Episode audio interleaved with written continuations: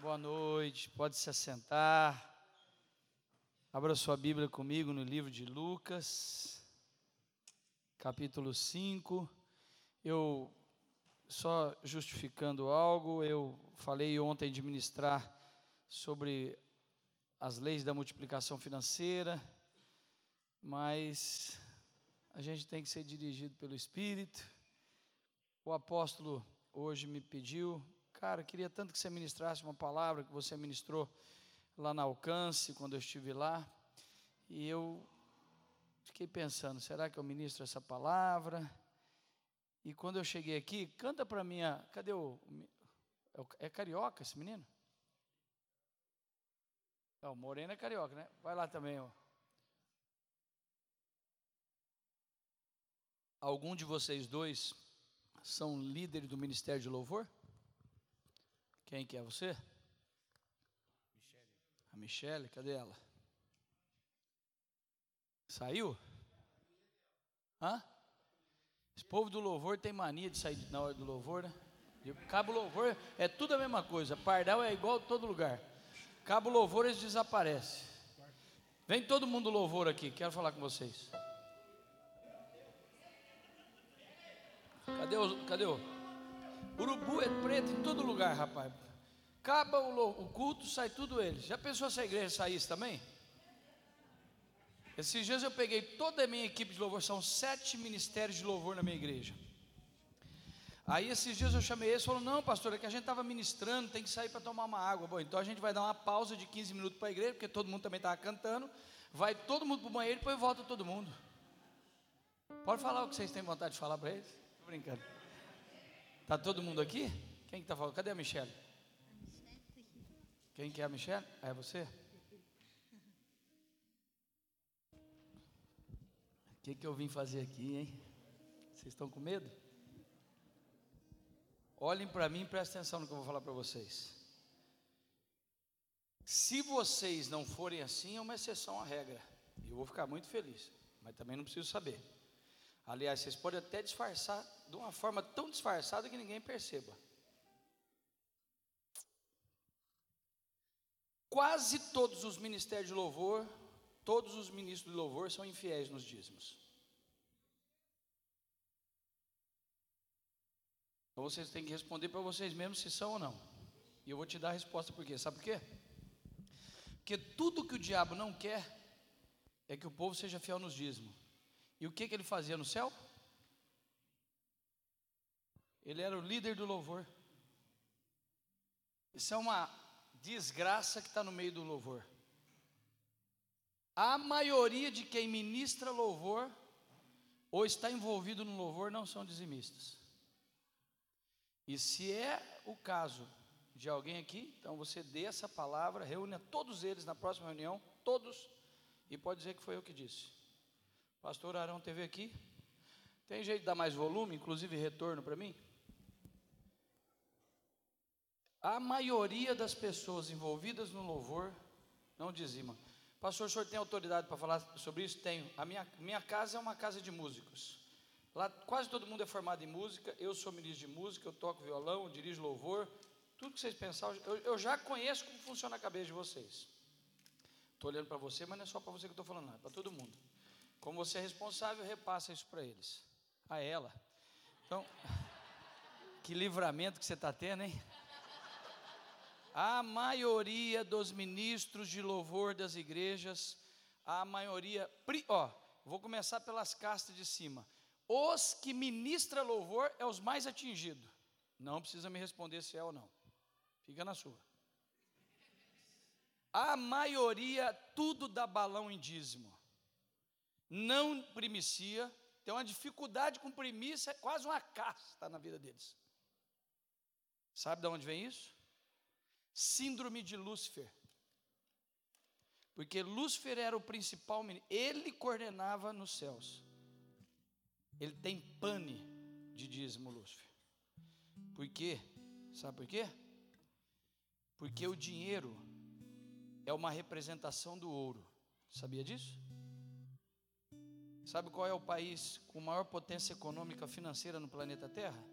Estados Unidos da América. E sabe por que os Estados Unidos é a maior potência econômica do planeta? Porque tem a maior concentração de reserva de ouro. Um país. Você veio do Rio de Janeiro? Lá está a Casa da Moeda, você sabe, né? Já foi lá visitar? Não. Está no, a Casa da Moeda no Brasil, onde se produz cédulas, é no, é no, é no Rio de Janeiro. Um país só pode reproduzir moeda corrente se tiver lastro em ouro. Então, olha o caminho. O dinheiro representa o ouro. E o, o ouro representa o quê? A glória de Deus. O que foi que Lúcifer quis, que levou ele a cair? A glória, que representa o ouro, que por sua vez representa o dinheiro. É por isso que o ser humano, a igreja e as pessoas têm dificuldade de falar de dinheiro na igreja. Porque essa foi a razão pela qual Lúcifer caiu. E ele fazia o que no céu? O principal ministro de louvor. Guarde isso para a sua vida. Já vi que você tem um talento violento. Fiquei muito feliz e parabéns pelo trabalho que você está fazendo com as crianças. Mas guarda isso. Você que é líder do ministério. A maioria dos músicos, dos levi... aliás, a palavra levita é mal usada, né? Porque levita não é músico. Levita é qualquer um que faz serviços na casa de Deus. Mas a maioria dos músicos tem problema com dízimos. Na minha igreja, músico nenhum toca no altar. Até porque, se você permitir pessoas servindo a Deus infiel, toda pessoa infiel gera segundo a espécie, gera infiel. Vocês têm células aqui? Se você permitir líderes de células infiéis, eles vão, ele vai gerar ovelhas infiéis porque tudo gera segundo a espécie. Se você tem uma ministra ou um ministro de louvor, não conheço ela. Se Deus pegou, pegou. Aí briga com Deus, não briga comigo. Se você tem um ministro de louvor, se você tem equipes de louvor e o líder daquela equipe de louvor é infiel dizimista, vai produzindo tudo segundo a espécie.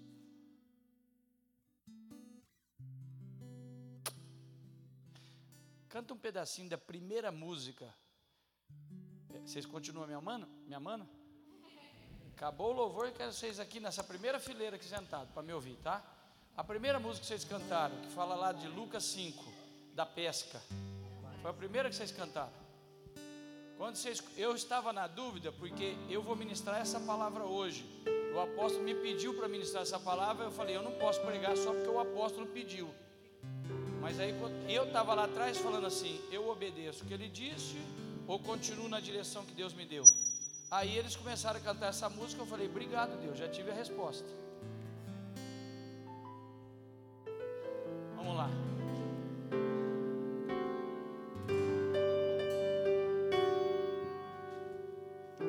Vocês estão sorrindo ou vocês estão chateados comigo? Ah, obrigado, agora melhorou. Vamos lá? Amanheceu, nada pesquei. Parecia ser apenas mais um dia, como qualquer outro. Estava cansado, sem forças, desanimado. Decidido a largar tudo e parar. Deus conhece tua estrutura, sabe o que está fazendo, mesmo que seja difícil. Não pare, Ele está vendo. Só um minutinho. Grava para mim e me manda, eu vou pedir pro meu pessoal da, do ministério lá. Não, grava no seu, você manda pelo WhatsApp que é mais fácil, só para eles identificar essa música lá. Eu quero que a minha equipe lá prepare essa música, muito forte essa música. Só um minutinho. Deus já está falando com você, hein?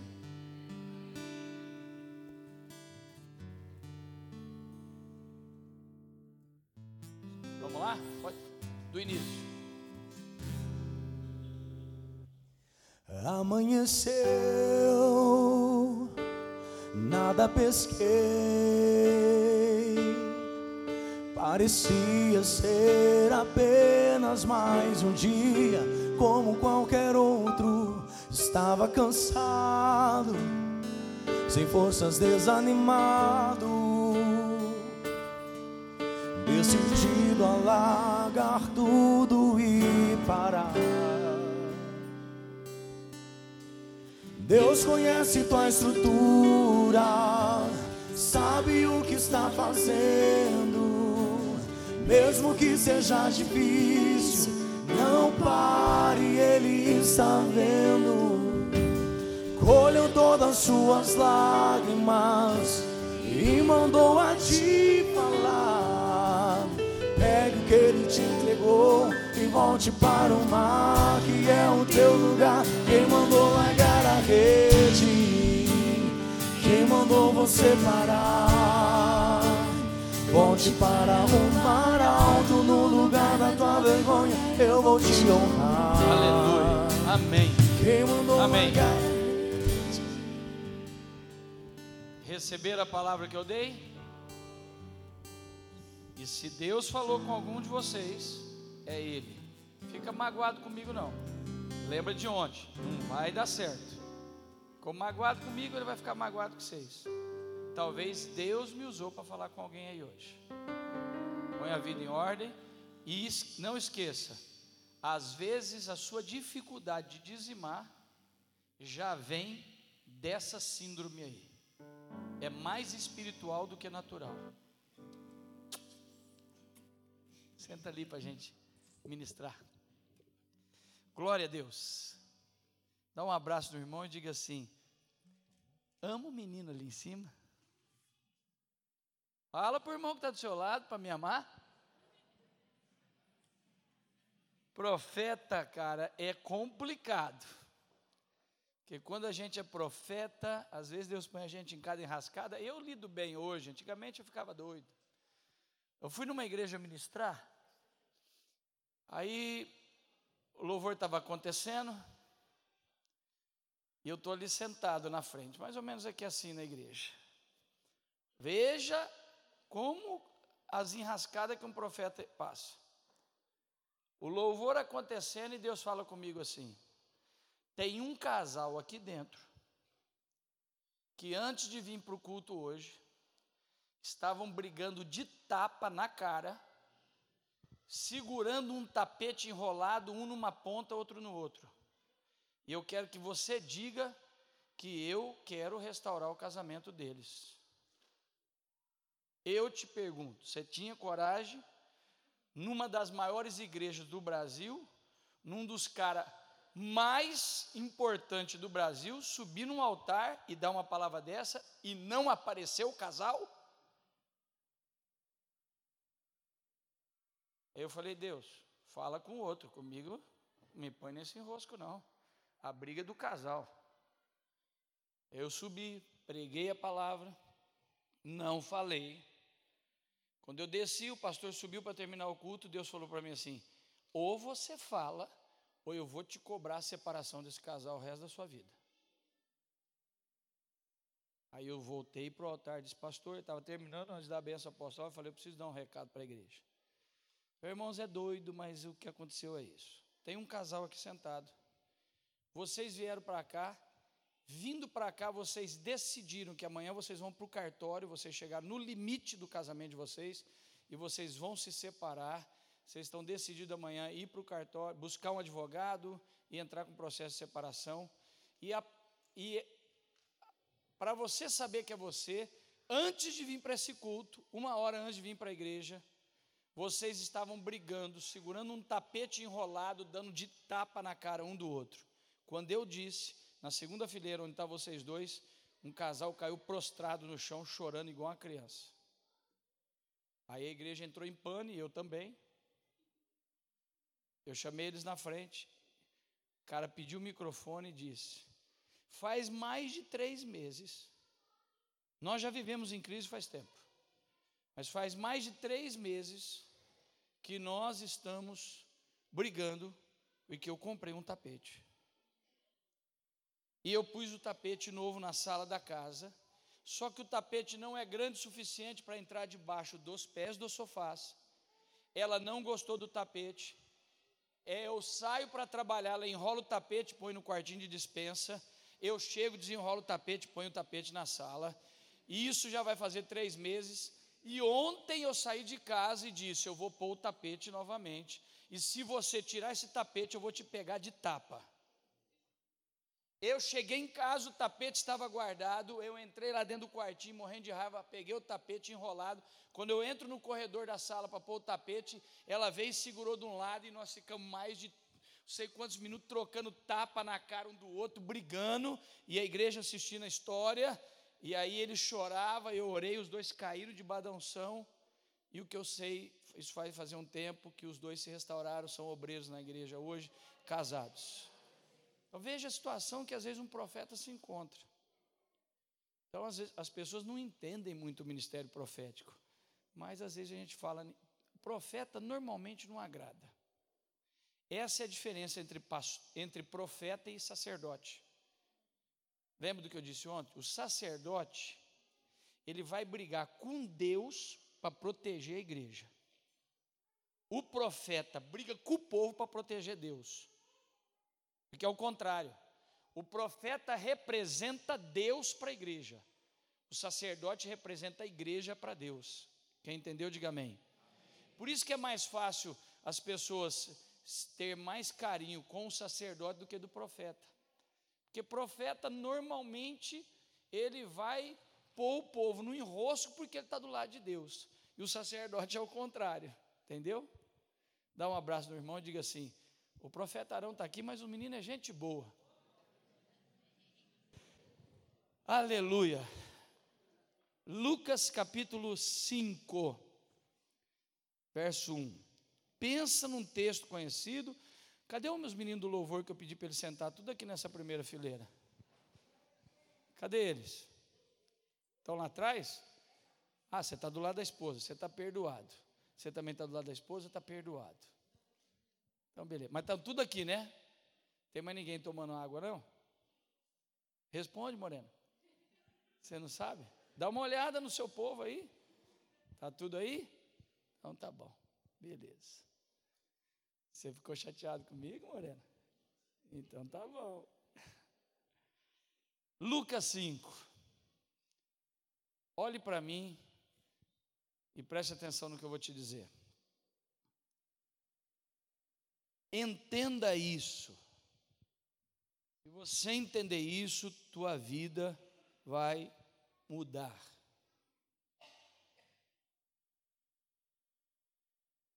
A visão que nós temos, a revelação que nós temos, quanto mais visão você tem, quanto mais revelação você tem das verdades que funcionam no reino de Deus, mais você se apropria delas e mais você vivencia e experimenta elas. Olha o que tá, está escrito em Efésios 1, 14, 15, 16, 17. Eu só vou tocar na herança que Deus tem para mim se eu tiver sabedoria, conhecimento e revelação. Lembre-se sempre disso. Quanto mais sabedoria você tem, quanto mais revelação você tem, e quanto mais conhecimento você tem sobre algo ou sobre alguém, ou sobre uma verdade de Deus, mais você prospera. Vamos pensar em finanças? Você não é mais rico financeiramente, porque ainda te falta sabedoria, conhecimento e revelação sobre finanças. Qualquer pessoa que tenha muito dinheiro ou mais prosperidade que você, faz essa formatação na sua cabeça. Toda pessoa que tem mais dinheiro, mais prosperidade que você, ou está experimentando isso, ela tem mais revelação, mais conhecimento e mais sabedoria dentro dessa área. Isso serve para tudo. Quanto mais sabedoria, mais revelação e mais conhecimento uma pessoa tem sobre algo, mais ela prospera sobre aquilo. No fundo, no fundo, o que nos falta é sabedoria, conhecimento e revelação sobre aquilo que queremos prosperar e ter plenitude em cima daquilo.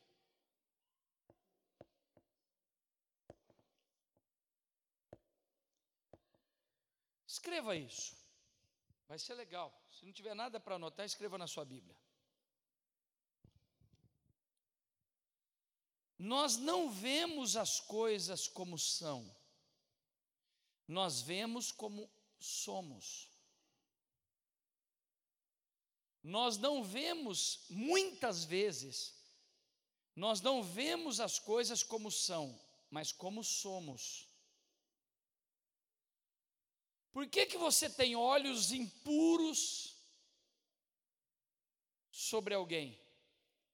Porque talvez, na verdade, o impuro é você.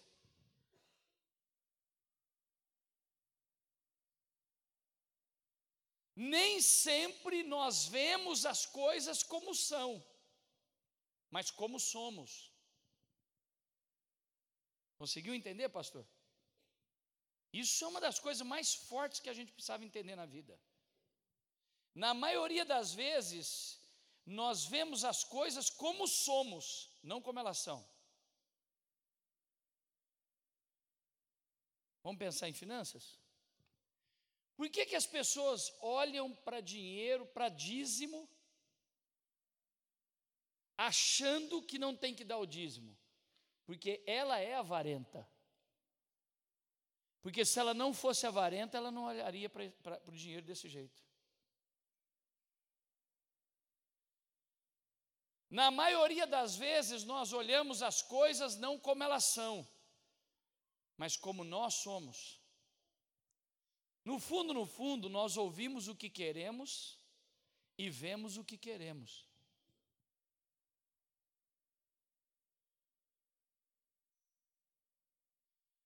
Você já percebeu que quando você vai contar algo para uma pessoa e ela não te dá um feedback do jeito que você queria, da próxima vez você não fala mais com ela? A gente só procura falar as coisas para quem a gente sabe que vai dar uma resposta que a gente quer.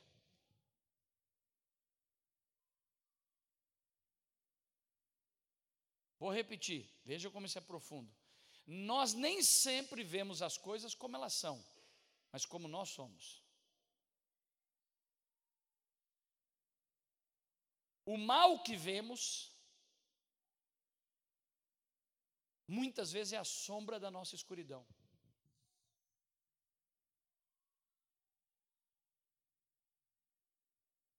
Sabe por que, que você está na igreja e olha para a igreja quando o pastor fala de finanças de forma impura e estava tão bem o culto, por que, que o cara veio falar de dinheiro agora? Porque no fundo, no fundo, dinheiro é a sua escuridão.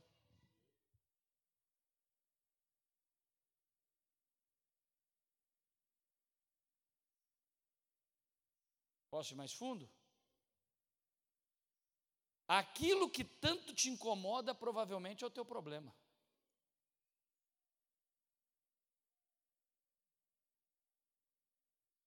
Por que, que te incomoda tanto falar de finanças?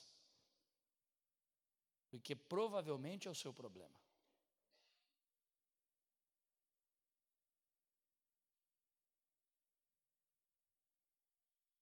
Por isso que nós nem sempre vemos as coisas como são, mas como somos.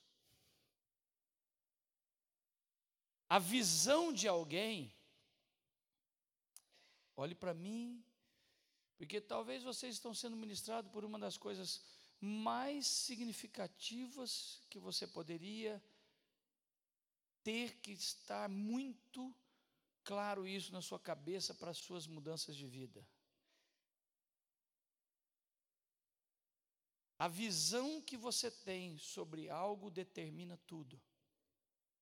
Você lembra quando Jesus está numa pequena aldeia e havia um homem cego?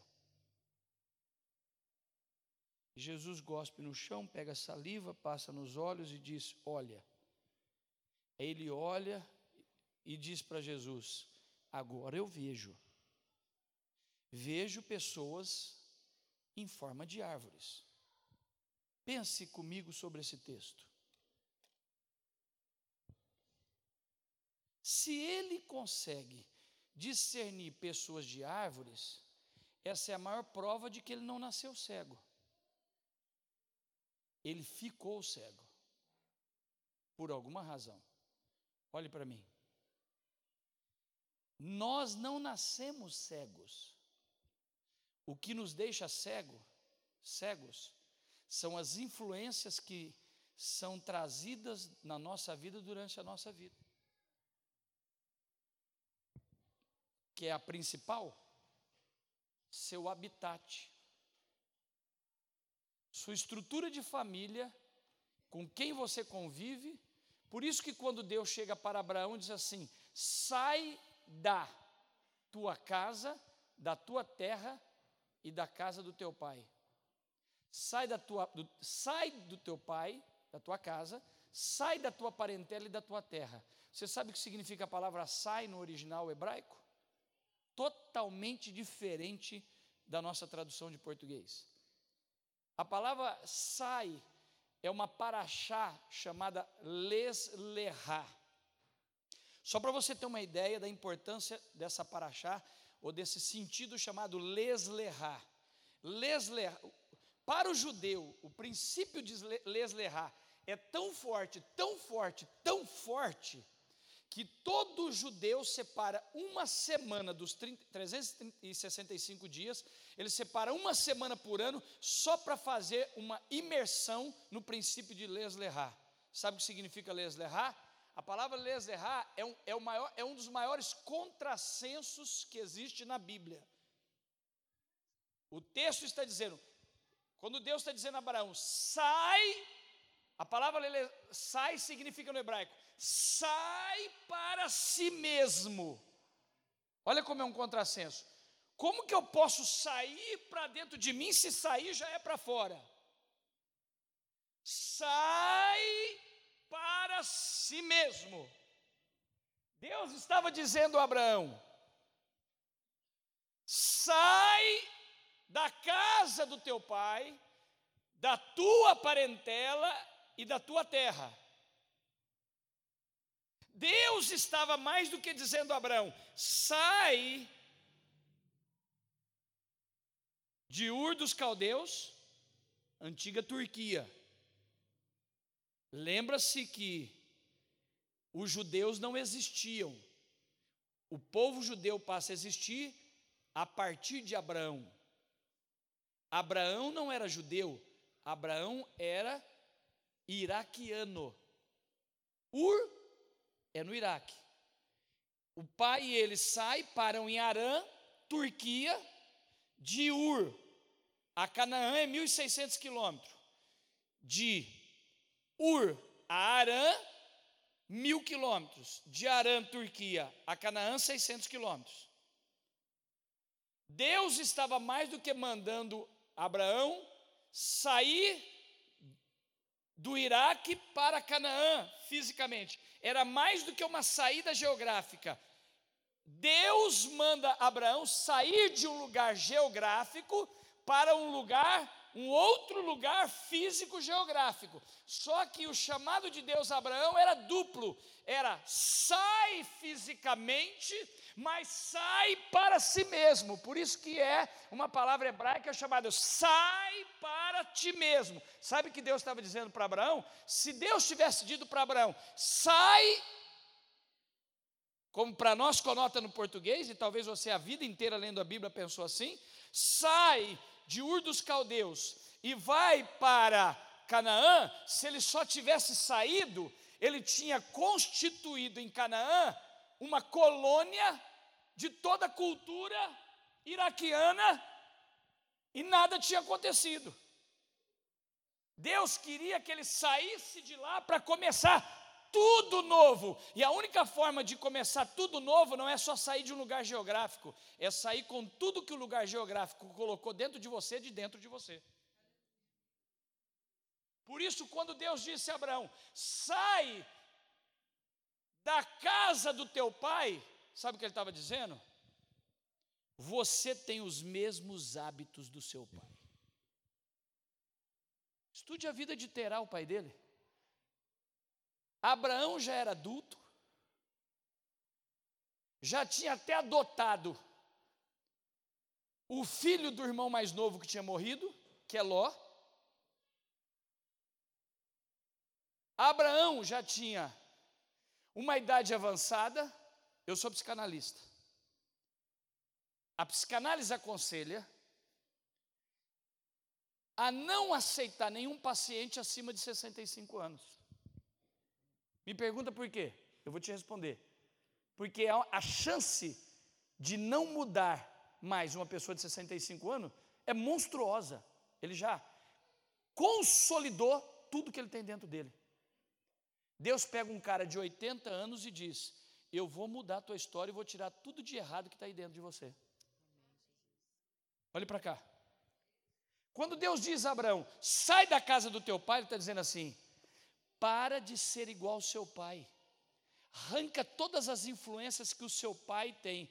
Eu quero que você tenha novas influências. O pai de Abraão, Terá, ele tinha uma, uma, uma fábrica, porque Ur era a capital da fabricação de deuses. Sabe qual era a fonte de renda do, de, do pai de Abraão e de todos os filhos que moravam juntos? eles eram vendedores de, de imagens de idolatria. Eles fabricavam idolatria e vendiam.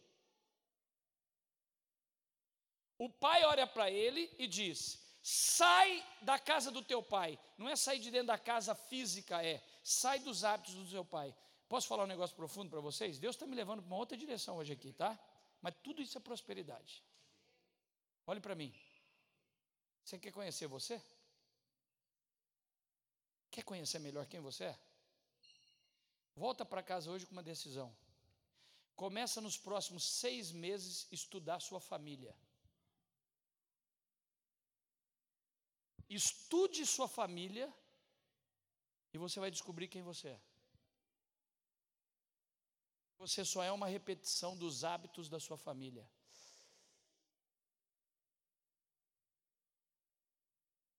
Eu estou te dando um dos maiores segredos para você descobrir quem você é. Quer estudar você? Estude seu pai. Estude sua mãe. Estude sua família. Quanto mais você estuda sua família, mais você vai descobrir por que você faz o que você não queria fazer e por que você deixa de fazer o que você tanto gostaria de saber.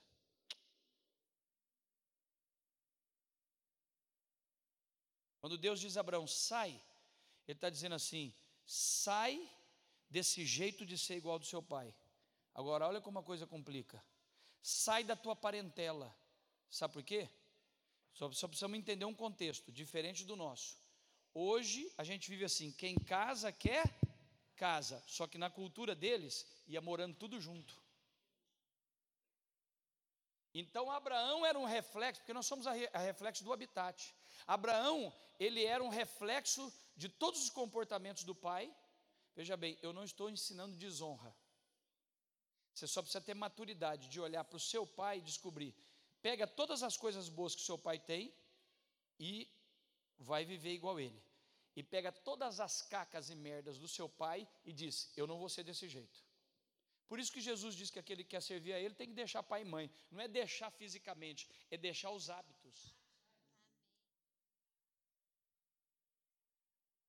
E aí Deus diz assim: e sai da parentela. E aqui eu vou fazer uma ampliação, olhe para mim. Parentela, eles viviam próximos da parentela. Parentela é todo mundo que talvez não seja só sua família hoje, é as pessoas que você tem permitido andar perto de você. Você quer saber quem você é? Você é um reflexo das cinco pessoas que mais você convive perto.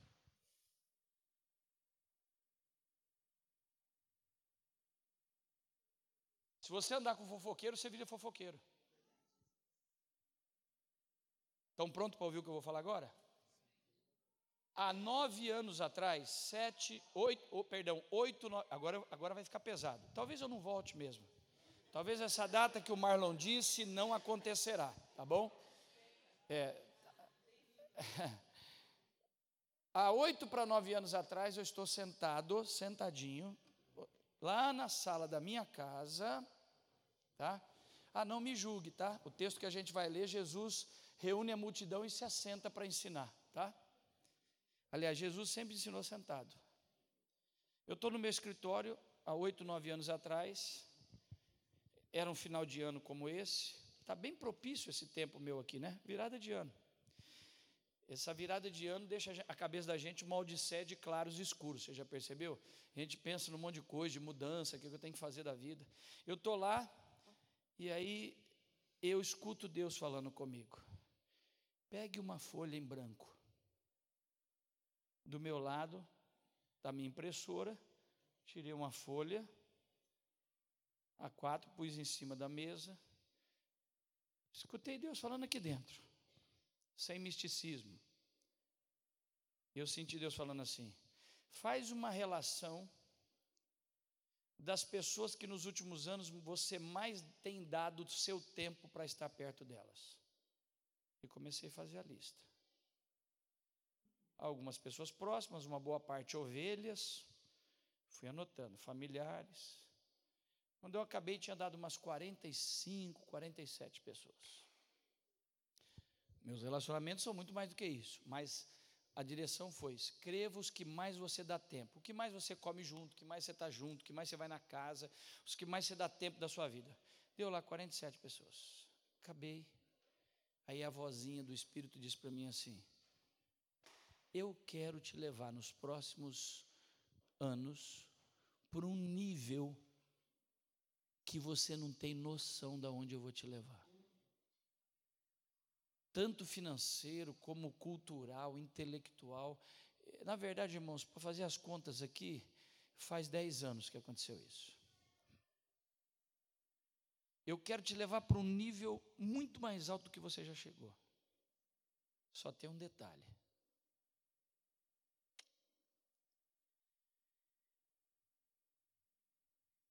Vai riscando dessa lista todas as pessoas que só sugam você, só tiram coisas de você e não te acrescentam nada. E eu fui riscando, riscando, riscando. Pensava na pessoa e riscava. Riscava, riscava. Sabe quantos sobraram na lista? Sete. Aí Deus falou comigo: você não vai perder a amizade, muitos são até familiares. Você vai ser o mais diplomata possível. Você vai manter amizade, inimizade nunca com ninguém. Mas para que eu te leve para onde eu desejo te levar, eu vou precisar do seu tempo ser mais seleto. E você vai ter que cortar algumas pessoas dessa lista. Sobraram sete. Olhem para mim, por mais intenso que esteja essa noite. Quando Deus disse a Abraão: sai da tua parentela, Ele está dizendo: para mim fazer o que eu tenho que fazer com você, você vai ter que sair fora desse bando de gente que não muda, que não quer nada com nada. Olhe para mim, escute o que eu vou falar para vocês.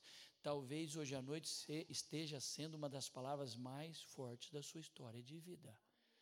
Escute, tem gente que não vai mudar. Não quer mudar. Sabe qual é um dos maiores problemas que nós carregamos na nossa vida? É que nós geramos expectativas em coisas que nem elas têm.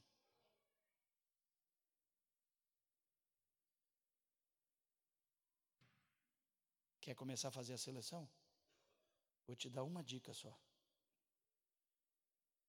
Sabe aquela pessoa, se não for todas, que você senta para comer com ela, é impossível que pelo menos três, quatro, cinco pessoas que não estão lá, ela fala mal delas ou toca nelas? Pessoas inteligentes falam de ideias. Pessoas comuns falam de coisas. Pessoas medíocres falam umas das outras. Risque da sua lista pessoas que você tem dado tempo, que quando você senta com elas, sempre o assunto é o mesmo: falar da vida dos outros essa pessoa não está te acrescentando nada, está te atrasando, e deixa eu te dizer para você: a sua vida é única, essa manhã que você passou hoje nunca mais volta, essa noite nunca mais voltará. Você não pode gastar tempo com pessoas que só te levam coisas ruins. Desculpa. Eu cheguei a um ponto que para chegar onde eu cheguei, eu só uso calça jeans preta ou azul e camiseta preta. Eu não perco tempo nem para ficar 15, 20 minutos no espelho espera, es, escolhendo roupa. De tanto que eu preservo e administro. Eu, na verdade, a gente não administra tempo, porque se a gente administra, administrasse, a gente aumentava ou diminuía. Essa história de administrar tempo não existe. Você administra você mesmo. O tempo não deixa ninguém administrar ele. Aliás, o tempo é um salário que paga o mesmo. O tempo é um patrão que paga o mesmo salário para todo mundo todos os dias, 24 horas por dia. O que você faz administrando a si mesmo é que determina. Agora veja bem. Quanto tempo você tem perdido com ó, ó, a parentela. Sai só da parentela. É as mesmas conversas, as mesmas ladainhas, as mesmas fofocas, as mesmas intrigas, os mesmos assuntos. Daqui dez anos você é o mesmo. Quando Deus diz a Abraão, sai da casa do teu pai, ele diz assim: Cara, teu pai é uma benção, teu pai te sustentou até hoje, tua mãe é uma benção, só que tem um monte de coisa na vida deles que a única forma de você viver diferente é parar de fazer o que eles fazem. Sai, sai desse jeito igual o seu pai. Sai dessa parentela tua, que é a mesma ladainha, e sai da terra. O que significa terra? Hábitos e costumes da nossa sociedade. Se você seguir o padrão que a sociedade tem aí fora, você nunca vai alcançar o, que Deus tem para você. Sair da terra é isso. Vamos voltar? Jesus pega barro, saliva, passa nos olhos e diz: O que, que você está vendo? Estou vendo pessoas em forma de árvores. Porra, ele já não via nada. Pelo menos já está vendo pessoas em forma de árvores. Já estava bom, não estava? Só que preste atenção aqui, ó. Se Jesus continuar, se Jesus tivesse deixado aquele homem continuar vendo pessoas em forma de árvores, ele ia passar o resto da vida tratando pessoas como se fossem árvores, se fossem coisas. Por isso Jesus torna o processo de cura, e agora passa de novo, ele olha e diz: Agora eu vejo pessoas em forma de pessoas. Pss, olhe para mim, veja o quanto é fundamental uma visão correta sobre tudo. Por que um marido trata mal uma esposa? É simples. Porque ele não a vê como esposa, ele a vê como empregada doméstica.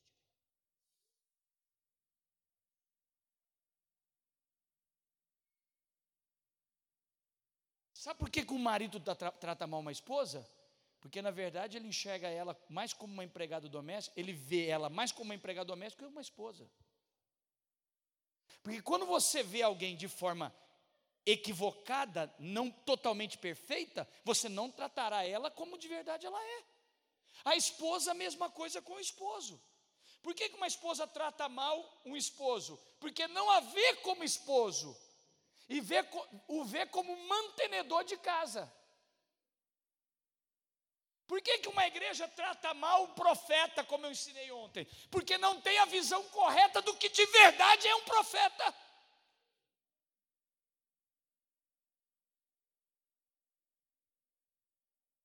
Por que, que você trata mal a empresa que você trabalha e vive falando mal da empresa que você trabalha? Porque você não a vê de verdade como ela é na sua vida.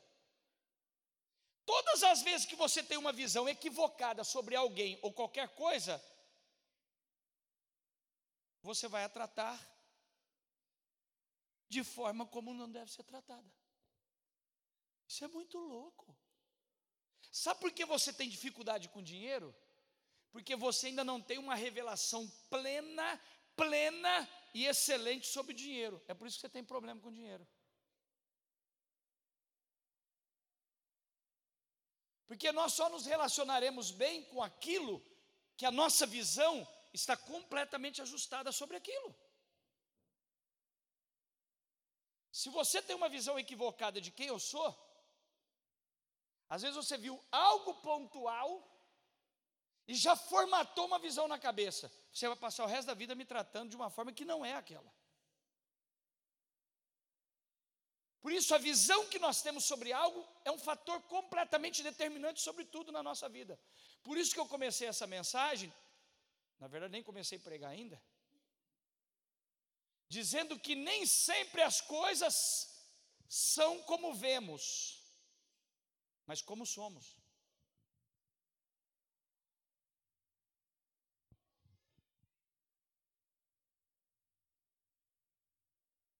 Leve mais a sério a sua visão sobre tudo. Você consegue observar que a Bíblia de Gênesis e Apocalipse está falando sobre visão? Lembra quando Deus pega Ezequiel pela mão? Pegou Deus Ezequiel pela mão e trouxe em uma visão. Em uma? Em uma? Trouxe Deus em visão, porque Deus sempre vai te mostrar algo, te leva a entender algo para que ele possa te colocar. Veja o poder de uma visão. Eu vou dar, já volto já para isso. Veja o poder de uma visão. Pensa num lugar que você gostaria de conhecer, um país que você gostaria de conhecer no planeta Terra que você ainda não foi fisicamente. Pensou? Me diga um país que você gostaria de conhecer, um sonho. Israel. Você sabia que você já foi a Israel? Nós nunca vamos fisicamente para nenhum lugar aonde não fomos em visão antes. Você já foi mentalmente a Israel através de um vídeo, de uma imagem, consegue entender?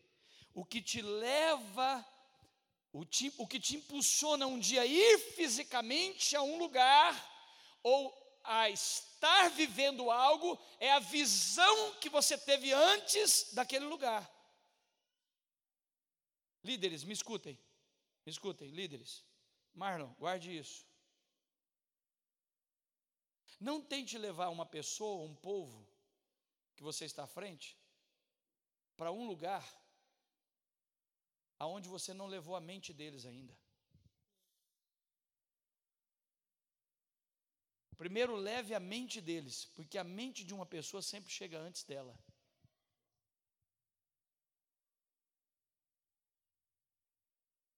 Deus pega Ezequiel pela mão e diz: Vem comigo, em visão. Deus começa a andar com Ezequiel em visão no meio de um vale de ossos secos. Começa a andar com ele. Aí Deus faz uma pergunta a Ezequiel. É muito doido. Ezequiel, está vendo esse vale de ossos secos? Aqui tem muito detalhe. Por que secos? Porque fazia muitos anos. Porque osso, quando fica seco, é porque foi muitos anos. Aqueles ossos já estavam todos espalhados. A perna tinha ido para um lado tal. Já não eram esqueletos mais. Fazia muitos anos. Aquela, aquele, aquele, aqueles ossos era um exército, era um, era um vale onde se travava batalhas. E aquele exército tinha perdido a batalha e tinha morrido todos os homens ali. Aquilo representava a nação de Israel, o caos que a nação de Israel estava. Deus está com a mão dada a Ezequiel, passando pelo vale de ossos secos, e pergunta para Ezequiel: Olha, Deus faz uma pergunta a Ezequiel: Ezequiel, por acaso você acha que esses ossos que estão aqui, eles poderiam voltar a viver? Cada, cada, cada osso desse podia voltar a ser pessoas vivas novamente? Ezequiel olha para Deus diante da pergunta e diz: Sei não. Quem é Deus é o Senhor. O Senhor é que me responde se sim ou se não. Então, na verdade, ele rebate para Deus a pergunta que Deus fez para ele. Aí eu pergunto a vocês: Deus responde a pergunta que ele fez a Ezequiel, e Ezequiel volta a pergunta para ele, Deus responde a Ezequiel? Sim ou não? Sim ou não? Não. Sabe por quê? Porque Deus não responde às nossas perguntas, Deus responde às nossas respostas. O problema é que nós passamos a vida inteira fazendo perguntas para Deus. Por exemplo, você tem duas coisas para fazer diante da situação da sua menina: ou ficar perguntando para Deus por quê, ou fazer algo para acontecer. Deus olha para ele e diz assim: Deus não dá resposta para ele. Se vive ou não vive. Deus olha para ele e diz assim: sai andando no meio dos ossos e começa a profetizar. E ao profetizar e fazer alguma coisa diante disso, você vai ter a resposta se vive ou não vive.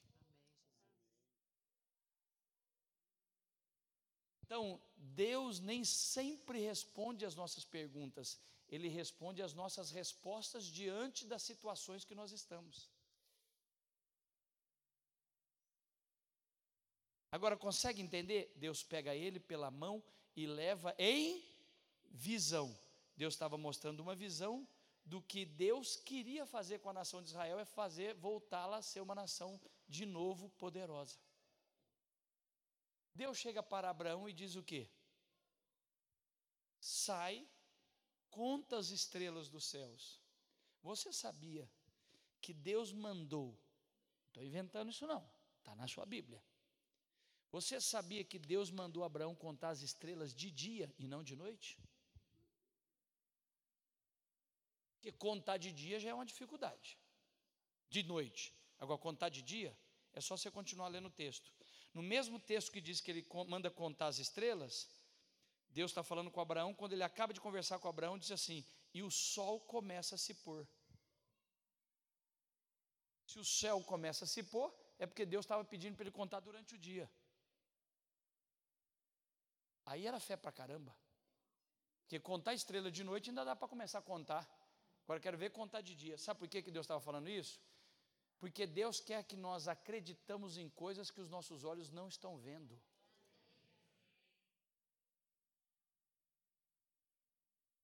Deus quer que vejamos coisas que os nossos olhos naturais não veem.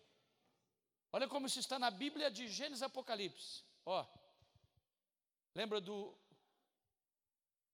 do tabernáculo, que é a representação da igreja?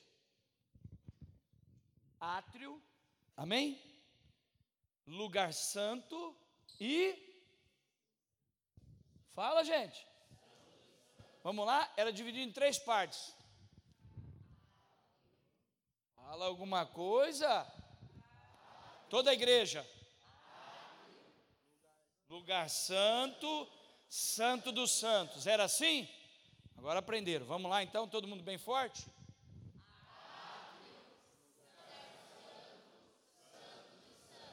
Qual era a luz que iluminava o átrio? O átrio era coberto?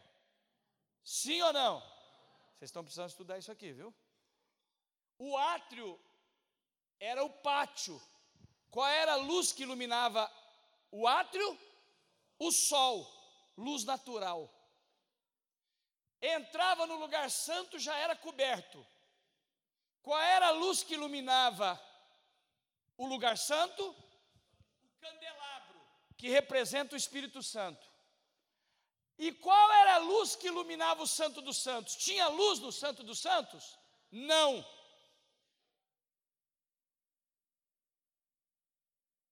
Essa é a nossa vida com Deus. Quando você ainda não é de Deus, você é guiado pela iluminação natural.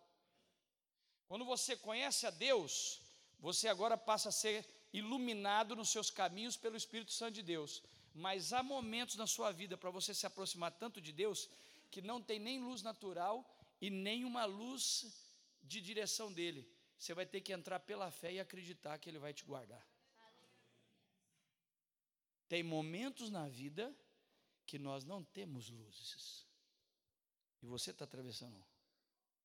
Agora você não tem outra alternativa, mano. É acreditar que Ele vai fazer. Amém, eu creio. Entendeu? Mas sempre Ele nos leva a ver. O lugar, o Santo dos Santos é escuro. Mas quando você entra no Santo dos Santos sem ter uma iluminação, e Deus te aprova no meio disso, a tampa da arca se levanta e começa a sair a luz da sua glória lá de dentro e ilumina todo aquele lugar. Sempre haverá visão. Quanto mais visão você tem sobre algo, mais resultado você tem sobre aquilo. Amém? Ó, tem mais conteúdo no que eu estou te dizendo do que as meras palavras. Quanto mais revelação você tem de Deus sobre finanças, mais você experimenta das coisas sobrenaturais de Deus de finanças. Por exemplo, ontem eu dei uma luz, eu dei uma visão eu te mostrei algo em visão do que atrai bênção sobre a sua vida. Você quer experimentar milagres e algo sobrenatural de Deus na sua vida financeira? Eu te dei uma visão ontem. Honre o seu profeta. Você pode passar os próximos 10, 15, 20 anos da sua vida como crente nessa igreja e não honrar o seu profeta como você foi ensinado ontem.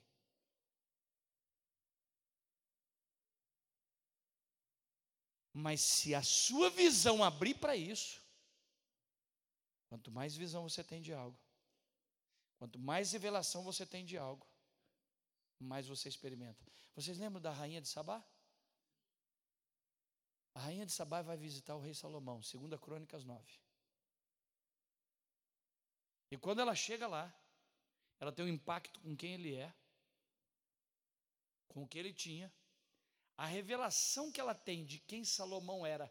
A Bíblia diz que ele lhe respondeu todas as suas perguntas e não lhe houve nada difícil demais que não pudesse resolver. Aquela mulher se encontrou com um homem que ela nunca tinha encontrado um homem naquela dimensão durante toda a história. E lembra que aquela mulher era uma estadista, aquela mulher era uma rainha.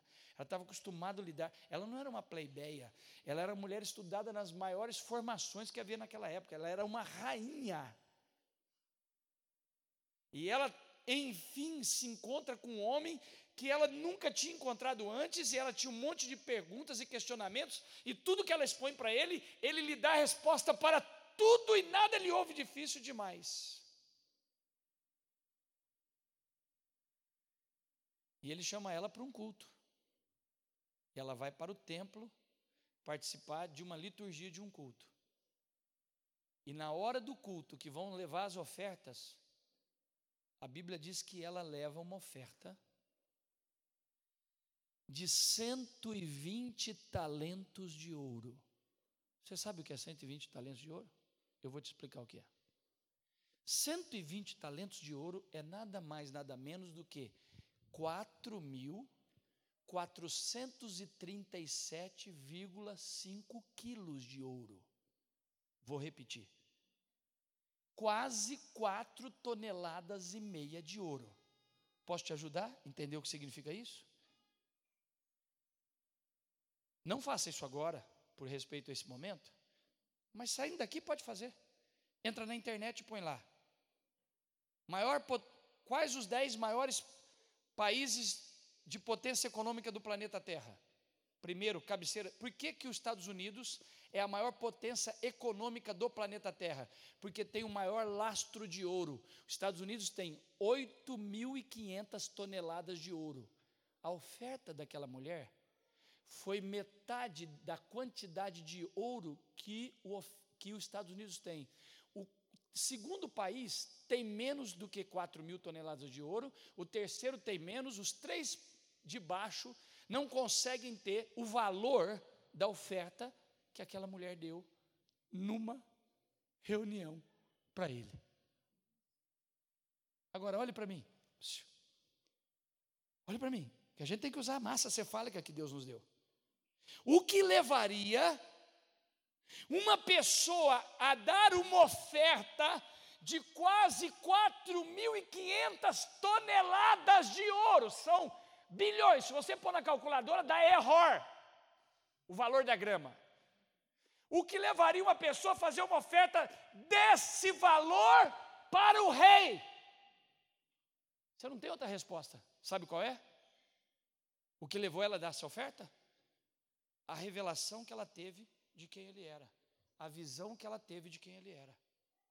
Aquilo que nós ofertamos é uma expressão da medida da revelação que nós temos sobre aquilo.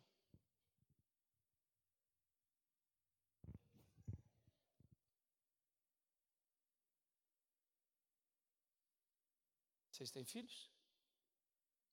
Vocês são casados? Ah, não. Tá. Você tem filhos? Sua filha estivesse no hospital morrendo. O médico falava assim: Nós curamos ela. Você tem que vender sua casa nós precisamos de meio milhão, mas nós curamos ela. O que, que você faz? Na hora. Vai voltar a pagar aluguel, não vai? Eu te pergunto por quê? Porque você tem uma visão de quem aquela menina é para você. É sua filha. A visão que você tem de quem ela é para você te leva a não ter limites. Ela vale muito mais. Conseguiu entender? Aquilo que damos a Deus revela o tamanho da revelação da visão que nós temos de quem Ele é. É louco, brother. Amém? A sua visão determina tudo.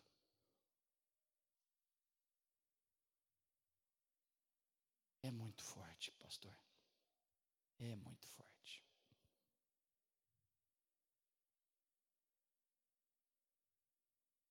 Quanto mais visão você tem sobre algo,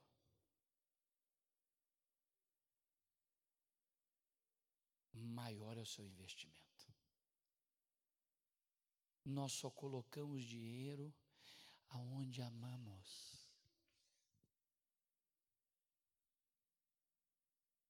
Sabe por que você, mulher, está num corredor de um shopping e vê a bolsa? E é um amor à primeira vista. E você vai lá, vê o preço, sente o impacto, mas compra e passa no cartão, porque você gostou da bolsa. Que a gente só põe recursos financeiros na onde amamos onde a nossa visão brilha. Olha o poder de uma visão.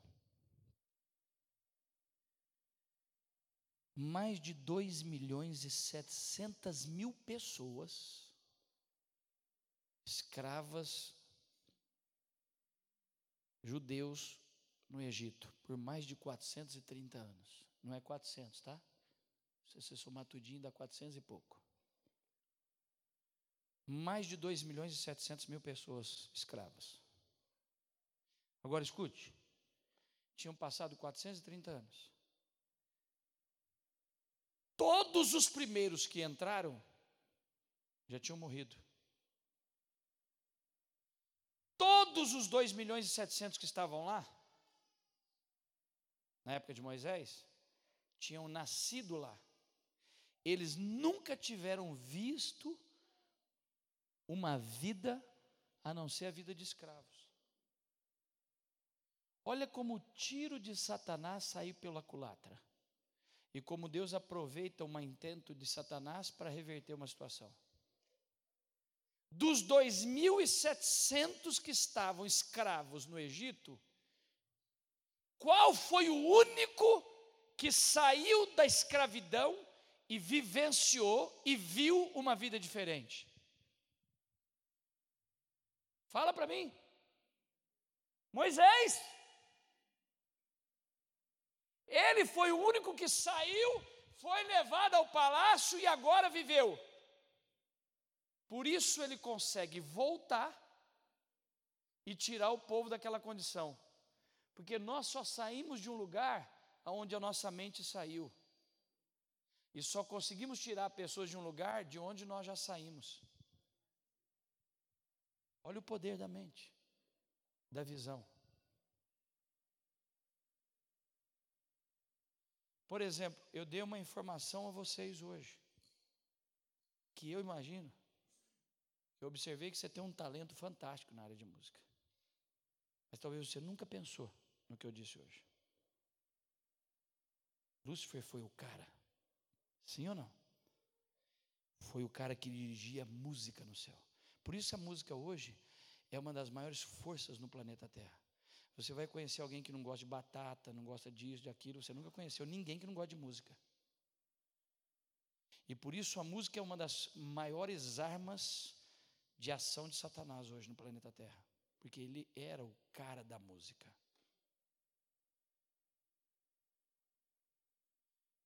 E eu te fiz enxergar algo no mundo espiritual. Por que, que boa parte dos músicos tem dificuldade com finanças? Porque Lúcifer tem dificuldade com finanças. Só que essa ampliação que eu te dei de mente hoje vai te levar embora para casa pensando: eu não sou a semelhança desse desgraçado. Eu sou a semelhança de Deus. Eu não vou entrar na sem rosco. Eu vou ser fiel a Deus. A visão que nós temos sobre algo ajustada muda tudo na nossa vida. Amém? Amém? Eu nem sei que horas são. Hã? Falta cinco para. Bom, eu tenho que estar quatro e meia no aeroporto. Acho que sou um dos que mais vai levantar cedo aqui.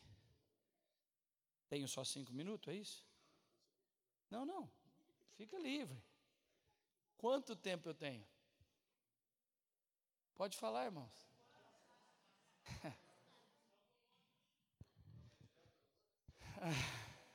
Eu tenho que pegar a mala no hotel. Olhe para mim. Eu não vou ler o texto mais. 15 minutos, pode ser? Amém?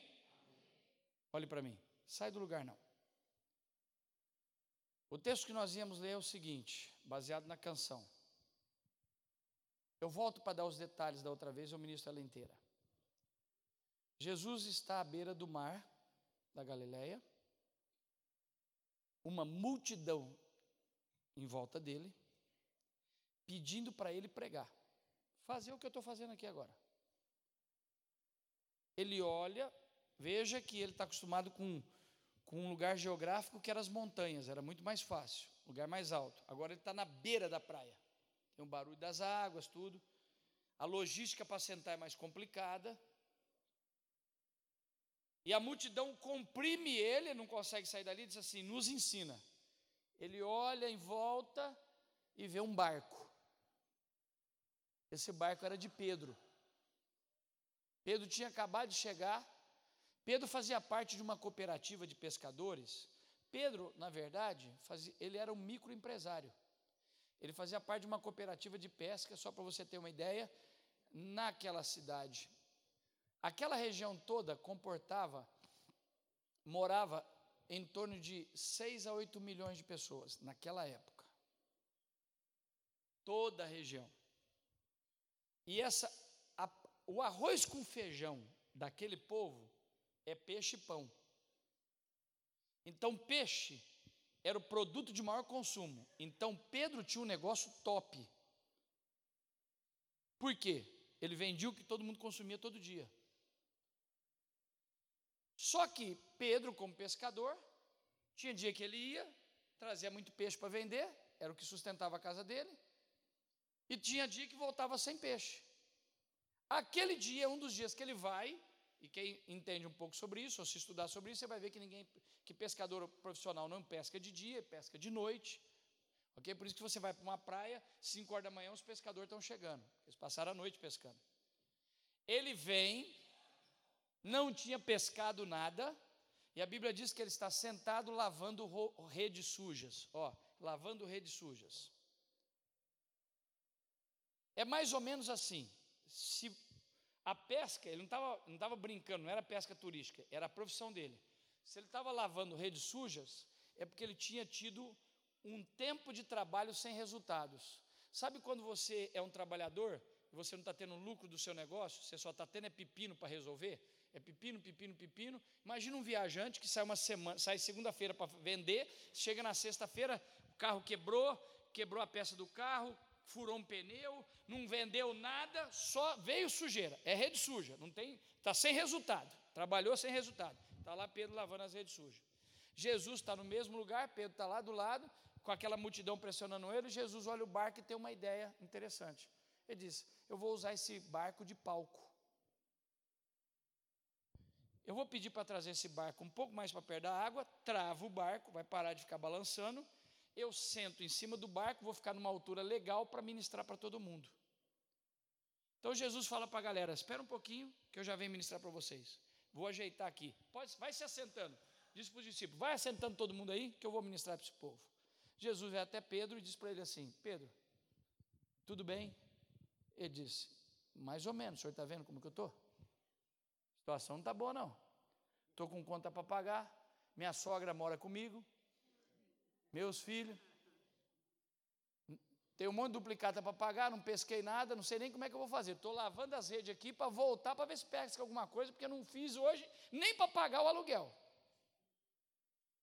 Pedro está lá lavando as redes sujas, Jesus chega e começa a conversar com ele. Olhe para mim. Guarda o que eu vou te falar agora. A visão sobre algo, fiquei até agora falando para vocês sobre isso. A visão que você tem sobre algo, a revelação que você tem sobre algo, é o maior, a maior arma para você desfrutar daquilo. Tenha uma visão do que eu vou te dizer agora. Sempre antes de um sobre, uma ação sobrenatural de Deus na área financeira, guarde isso. Sempre antes de algo sobrenatural de Deus acontecer na sua vida financeira, sempre virá três entregas.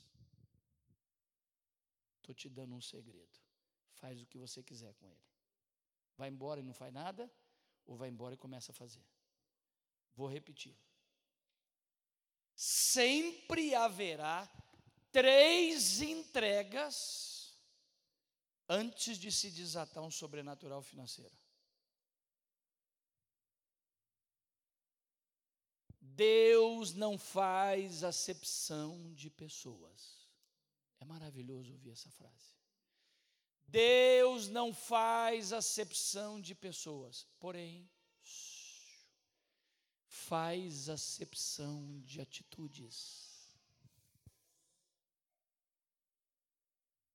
Deus não faz acepção de pessoas, mas faz acepção de atitudes. Atitudes, comportamentos diferentes provocam resultados diferentes. Eu estou lendo a Bíblia agora pelas 68 vezes, aos 55 anos. Não existe um texto sequer que você vê um milagre financeiro sem antes preceder uma oferta de sacrifício. O problema é que nós insistimos com uma expectativa de milagres na área financeira, sem as entregas. Nunca houve um milagre financeiro relatado na Bíblia sem antes ter tido uma entrega, um sacrifício financeiro. Jesus chega para Pedro, preste atenção, que está sem nenhum resultado financeiro, porque o barco era sua ferramenta de trabalho, sim ou não? Ele era pescador. Ele precisava do barco para pescar e trazer dinheiro. Então, ó, ó, a ME, a microempresa dele era o barco. A fonte de renda dele era o barco.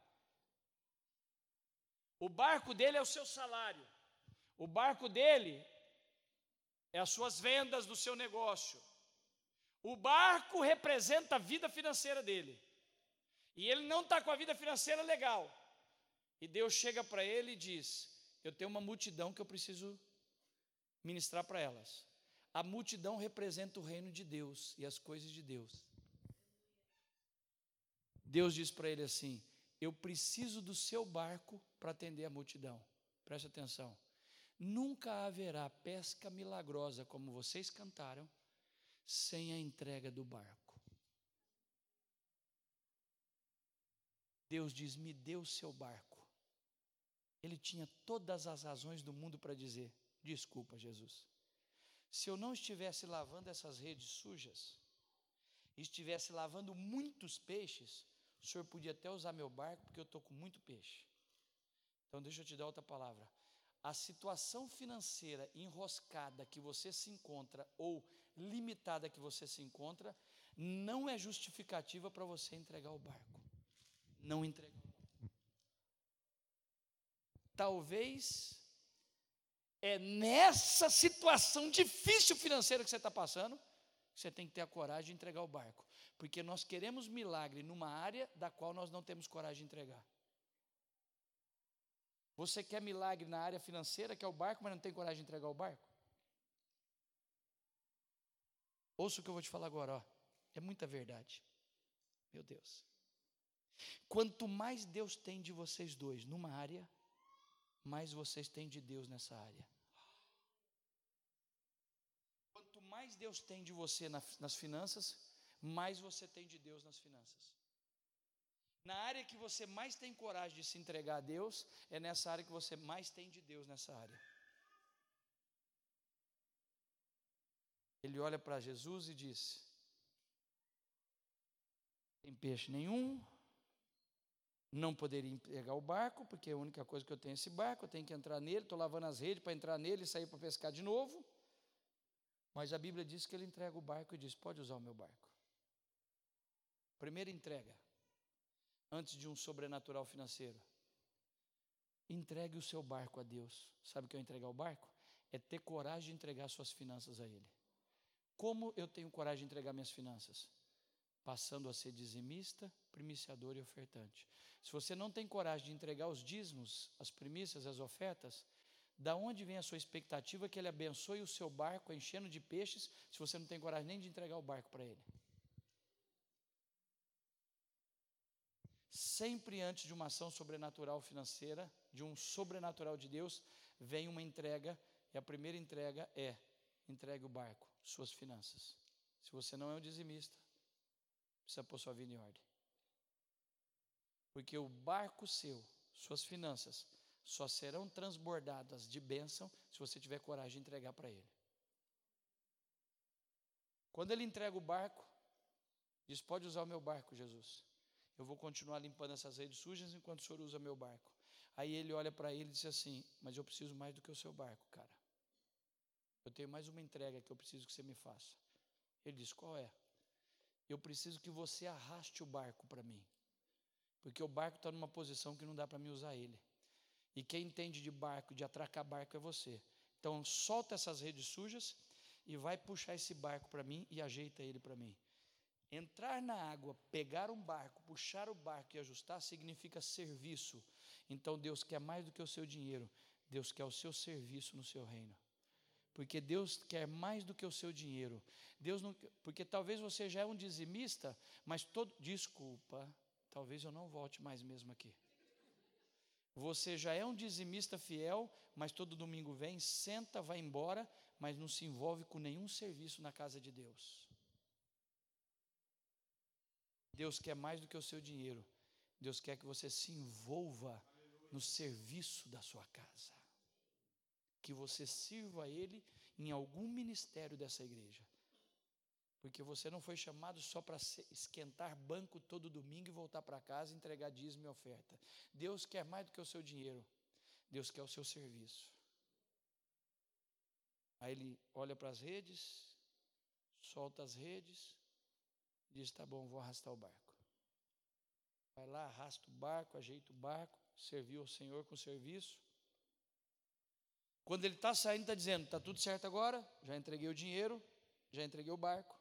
Já entreguei meu serviço, já ajudei a arrastar o barco, agora está pronto para o senhor pregar para essa multidão. Quando ele vai saindo para as redes sujas, Jesus diz para ele assim: Eu tenho mais um pedido para te fazer, filho. Paga aquelas redes daquele jeito lá. Senta aqui no meio dessa multidão, senta aqui na frente.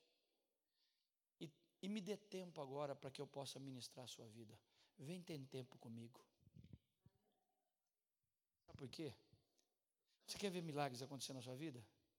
Deus quer mais do que o seu dinheiro, Deus quer mais do que o seu serviço na igreja, Deus está com saudade de você ter tempo com Ele. Quanto tempo faz que você não tem tempo com Ele mais? Ei, ministérios dessa igreja. Talvez você há muito tempo tem servido o Deus dessa igreja. Você só não está tendo tempo com o Deus que você serve. Lembra de Marta e Maria? Maria. Cara, para de ficar trabalhando. Eu sei que você está trabalhando para ficar tudo limpo para mim almoçar daqui a pouco. Mas estar, você estar na minha presença vale mais do que você ficar trabalhando para mim. Deixa eu dizer para você, você não é mais um número para Deus. Deus quer se relacionar com você. Olha o que Deus fazia com Adão e Eva, todos os dias descia para ter tempo com eles. Casados? Deus quer mais do que o dinheiro de vocês. Deus quer o serviço de vocês e quer vocês se relacionando com Ele. E quando isso acontecer, sabe o que vai acontecer? Tenta imaginar a cena, é muito louca.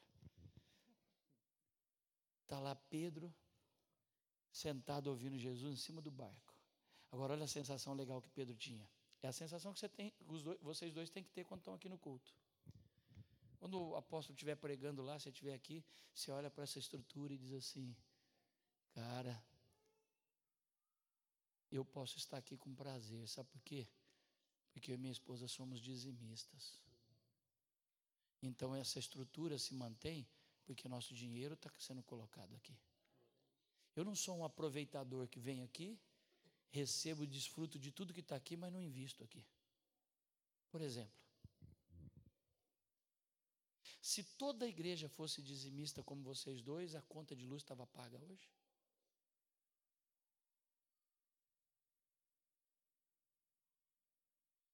Então Pedro estava sentado ouvindo Jesus e falava assim: O barco que ele está usando de palco é meu. Eu pus dinheiro aqui para ele estar tá atendendo essa multidão. Porque o alvo de Deus sempre é a multidão. Aí ele olha e diz assim: tem mais do que meus recursos financeiros ali. Eu ajudei a arrastar o barco. Eu faço parte de um ministério aqui dessa igreja. E ele olhava para ele e falava assim: Eu estou tendo tempo com ele. Sabe o que aconteceu? Sabe o que estava acontecendo durante esse período em que ele deu o barco? Deu o serviço e deu o tempo dele? Um anjo, vamos pensar assim? Vamos viajar nas crônicas de Nárnia bíblica de Arão? Um anjo foi lá no meio do mar da Galileia e começou a trazer um cardume de peixes, porque Deus dá aos seus amados. E um anjo começou a trazer um cardume de peixe, trazendo, trazendo, trazendo, trazendo, e foi conduzindo o cardume de peixe até o cardume de peixe ficar do lado do barco. Quando todo mundo é abençoado, quando as pessoas são alcançadas porque vocês dois investiram finanças, investiram serviço, investiram tempo com Deus, está toda a multidão indo embora, Deus olha para Pedro e diz assim: Não vai embora não, Pedro. Não precisa lavar a rede suja, não. Sobe aqui no barco que você me emprestou. Pega a rede do jeito que ela está. Joga do lado do barco que você vai ver o que eu fiz enquanto você estava entregando algumas coisas para mim. Aleluia. Quando ele joga e traz, o barco começa a se encher. Presta atenção, filho. Aquilo que você entrega a Deus é em cima daquilo que Deus derrama a sua, a sua prosperidade. Se você tem coragem de entregar o barco, Ele vai encher o próprio barco. Olha como funciona errada a cabeça dos crentes. Eles querem milagres na área financeira, mas não têm coragem de entregar as finanças.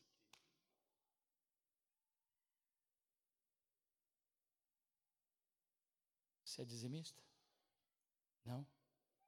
É porque o barco ainda continua na sua mão.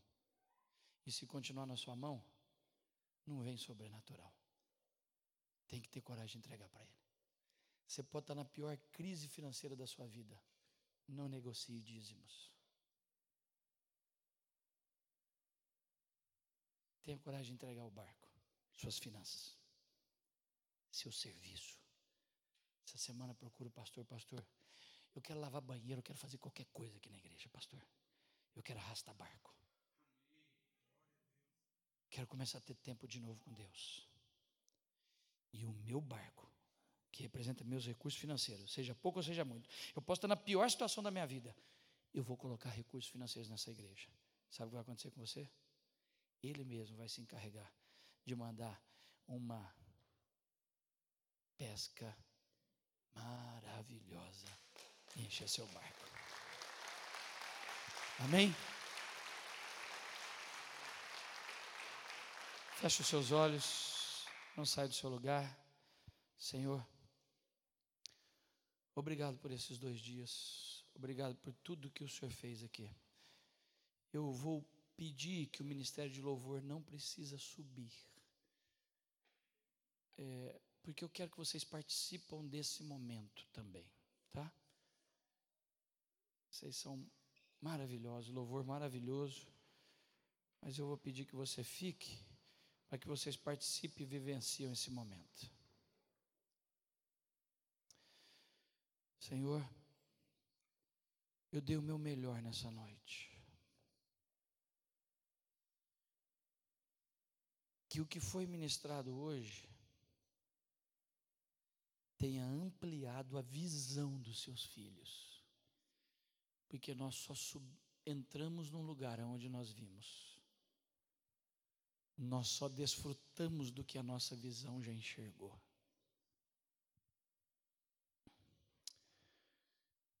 Que os teus filhos tenham mais sabedoria, mais conhecimento e mais revelação. E que eles nunca se esqueçam que antes de um mover sobrenatural de Deus, sempre se exige três entregas. Deus não faz acepção de pessoas. Todos vocês receberam essa palavra e todos vocês podem desfrutar, porque dessas verdades e bênçãos, porque ele não faz acepção de pessoas, porém ele faz acepção de atitudes.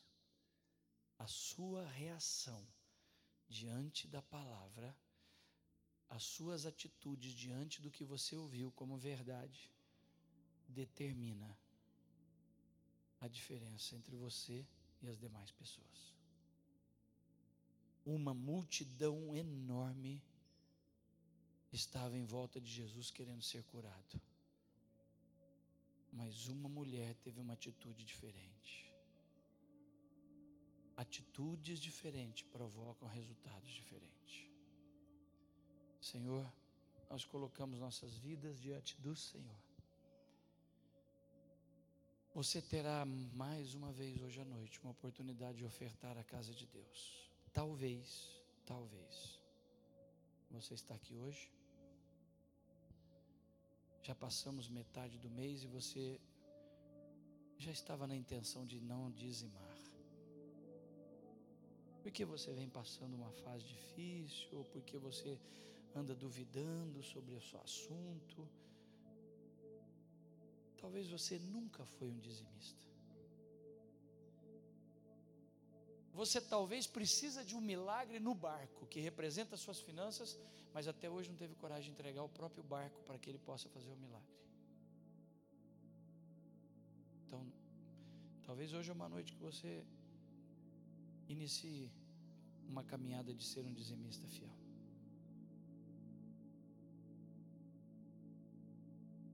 Separe uma oferta de amor nessa noite.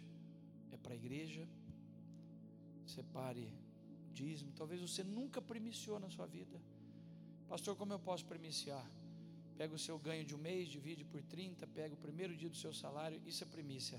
É uma oferta que representa seu primeiro dia de trabalho do ciclo de trabalho. Senhor, receba as primícias dos dízimos e ofertas.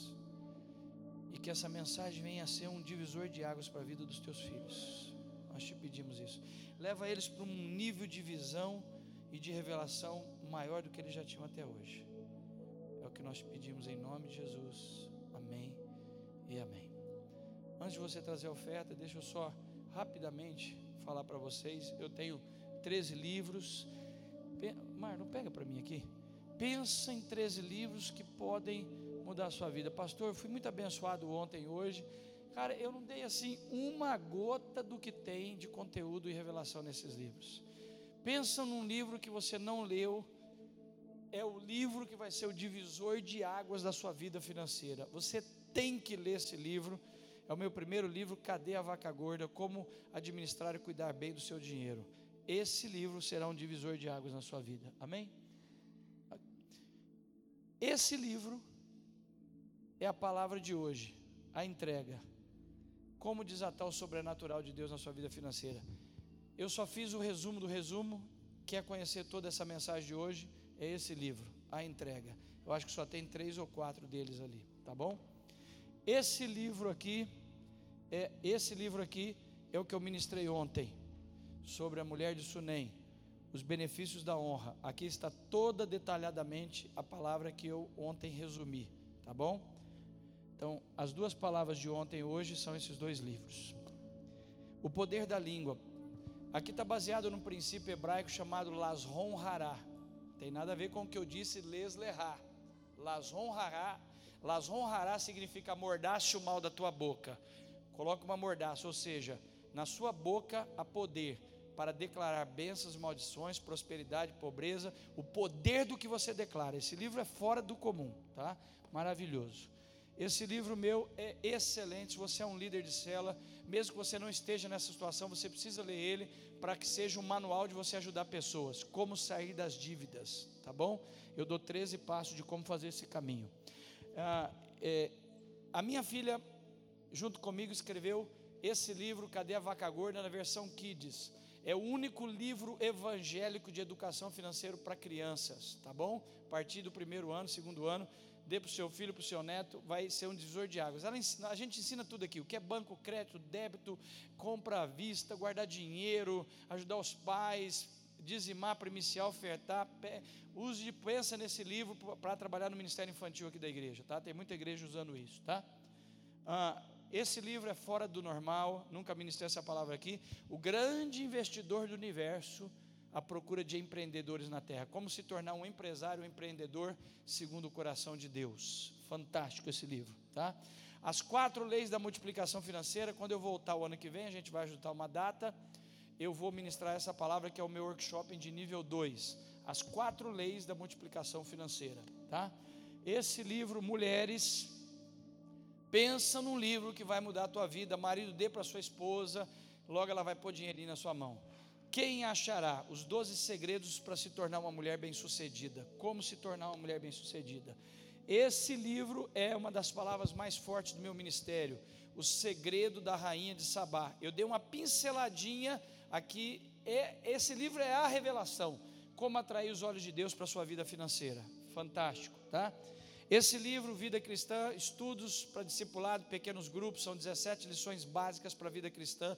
Você que se converteu há pouco tempo, quer investir um pouco na sua vida cristã, esse livro aqui, tá bom? E esse meu último livro é o livro que eu mais sou apaixonado, Prosperidade Interior, Segredos da Prosperidade Interior, como gerar um, uma mente, um coração próspero. Não adianta ganhar dinheiro, mas não ser próspero interiormente. Cabeceira de cama, vai lendo um capítulo por noite, fantástico esse livro. Eu acho que eu consigo fazer dois kits. Se você levar os 13 mil, você ganha um. Pode parcelar até umas 4, 5 vezes lá, tá bom? Então estou ali atrás, tem um cartão débito e crédito. Se você achar interessante, se não, eu levo tudo de volta, tá bom? A única coisa, pega para mim esse, esse kit aqui. Pega o kit inteiro. Eu me apaixonei por você. Eu gravei um vídeo seu, escondido na hora da oração. Se você me autorizar, eu vou mandar na minha lista de transmissão para todos os membros da minha igreja. Porque uma pessoa que vive a sua realidade, está aqui adorando, isso é um tapa na cara do monte de gente. E eu vi o quanto você adora Deus. Esse, não, opa, cadê o kit?